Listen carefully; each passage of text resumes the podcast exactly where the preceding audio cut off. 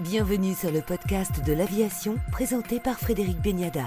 Bonjour Olivier Andriès, directeur général de Safran. Vous venez de présenter vos résultats 2022. Tous les voyants 2022 étaient au vert finalement? Bonjour Frédéric. Euh, oui, on a, on a, je crois, annoncé des résultats très satisfaisants dans un contexte euh, macroéconomique difficile, hein, vous, vous, le savez, euh, euh d'inflation, euh, des prix de l'énergie, de, de, difficultés dans le domaine de la, ce qu'on appelle la supply chain, la chaîne d'approvisionnement, euh, sur les matières premières, sur les composants électroniques. Nos équipes se sont battues tous les jours, tous les jours pour être en mesure de livrer nos clients. Et donc effectivement, dans ce contexte-là, on a obtenu des résultats, je crois, très satisfaisants et en ligne avec les attentes des marchés financiers. Alors d'abord, de beaux contrats sur le civil. Ah oui, de très beaux contrats sur le civil tout au long de l'année 2022.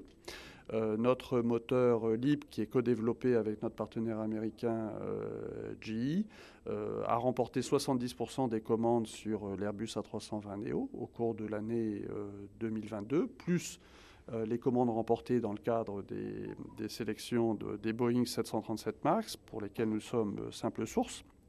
Et donc au total, effectivement, il y a des compagnies très prestigieuses comme Air France KLM, comme Delta aux États-Unis, comme IAG, qui, est British Airways, euh, Iberia, comme Qatar Airways, comme EasyJet, qui en 2022 ont sélectionné notre moteur euh, LEAP. Et puis, au tout début de l'année 2023, et notamment il y a quelques jours, l'annonce de cette commande historique euh, d'avions par la compagnie euh, indienne Air India, récemment rachetée par Tata, qui a commandé donc beaucoup d'avions Airbus et Boeing, dont 400 avions moyens courriers qui seront tous exclusivement motorisés par euh, donc, euh, notre moteur euh, LEAP, à la fois les Airbus et les Boeing. C'est plus de 800 moteurs LEAP qui ont été commandés par, par Air India.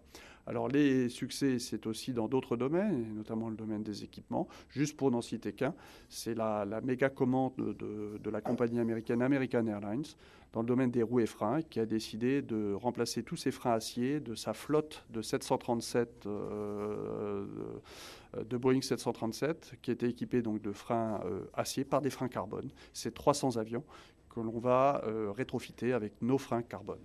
Un chiffre qui en dit long, également très peu de mise en retraite euh, des avions équipés de CFM56. Effectivement, euh, comme le trafic aérien est, bien reparti, euh, bien sûr alimenté à la fois par l'arrivée d'avions neufs, mais en fait les avions de la génération précédente, hein, donc les avions motorisés par le CFM56, qui est notre euh, moteur qui a eu un, grand succès pendant toutes ces années, euh, ont été très peu retirés. C'est à peine une centaine d'avions qui ont été retirés au cours de l'année 2022 euh, du service, c'est-à-dire à peu près le même niveau qu'en 2020 et 2021. C'est en fait assez faible.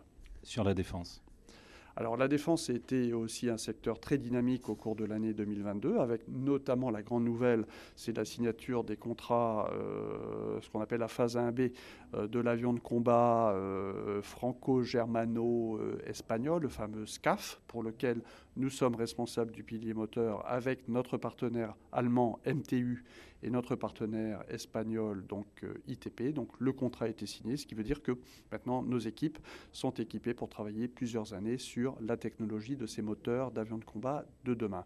On a aussi signé un gros contrat sur le Tyne, qui est le, le moteur de l'Atlantique 2. Le ministère des Armées et la Marine ont décidé de maintenir en service l'Atlantique 2 avion de patrouille maritime jusqu'en 2040 et donc nous allons assurer la maintenance des moteurs jusqu'à cet, euh, cet horizon. Voilà, et puis euh, des marchés dans le domaine des hélicoptères aussi, avec notamment une décision prise par, euh, par Leonardo de sélectionner Safran pour la motorisation de, de leur hélicoptère monomoteur. Des acquisitions et des reventes. Oui, on a une gestion active de notre portefeuille d'activités avec euh, donc un programme de cession d'activités qu'on avait d'ailleurs euh, annoncé euh, lors de notre journée investisseur à la fin de l'année 2021. Donc des activités qui étaient auparavant dans le portefeuille de, Zodiac. Donc certaines activités ne correspondent pas totalement à notre ADN et donc on a décidé de les céder. Donc la dernière annonce qu'on a faite, c'est de céder notre activité car cargo catering. C'est quoi? C'est les containers. Euh, et puis aussi l'activité euh, l'activité de chariot. Vous savez, les personnels en cabine, quand ils vous amènent les repas ou les boissons, ils utilisent des chariots. Voilà, donc c'est une activité qu'on a cédée. Et puis des acquisitions.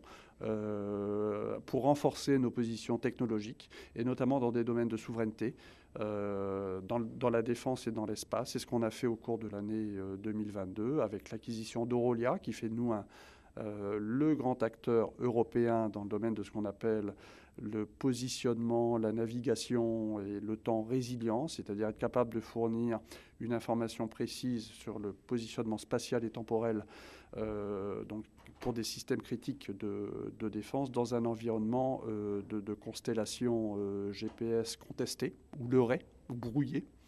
Et donc là, ce sont des systèmes critiques. Donc on a créé une force de frappe avec euh, cette, société qui nous apporte des technologies complémentaires. SILAS dans le domaine des lasers. Euh, aussi, on a continué à, croître dans le domaine des équipements euh, pour l'espace, qui est un secteur aussi d'avenir et de croissance. Voilà. Donc, une politique active à la fois de cession et d'acquisition ciblée, toujours pour renforcer notre portefeuille de produits et de technologies. Toujours quelques inquiétudes sur la supply chain? Oui, la supply chain, euh, ça a été difficile en 2022, ça le restera en 2023.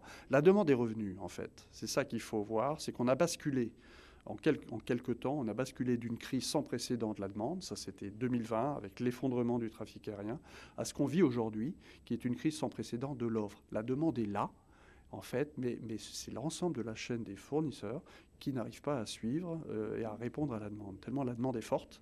Euh, et, tellement la situation a été dégradée pendant la crise du Covid sur, euh, je dirais, la chaîne de fournisseurs, avec des problématiques sur l'approvisionnement des matières premières, l'approvisionnement en composants électroniques, le recrutement de gens, euh, notamment aux États-Unis, c'est très, très dur pour recruter dans le domaine de l'aéronautique aujourd'hui. Voilà.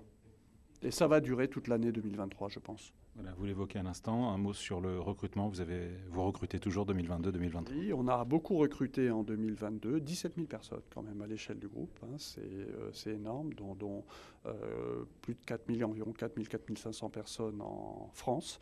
Et l'année prochaine, on prévoit encore de recruter 12 000 personnes, dont 4 500 en France. Vous voyez, on est vraiment sur un programme euh, de, de, remontée. Hein. bien sûr, il y a des gens qui partent, tout un tas de raisons. Il y a un turnover, comme on dit. Et donc, on recrute à la fois pour euh, compenser les départs, mais aussi parce qu'on a besoin maintenant de remonter.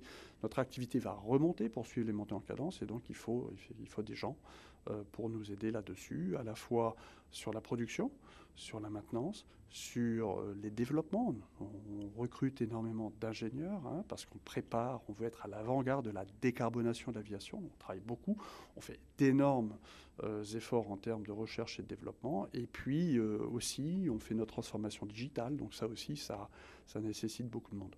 Merci Olivier Andréès, directeur général de Safran pour le podcast de l'aviation. Merci Frédéric, bonne journée.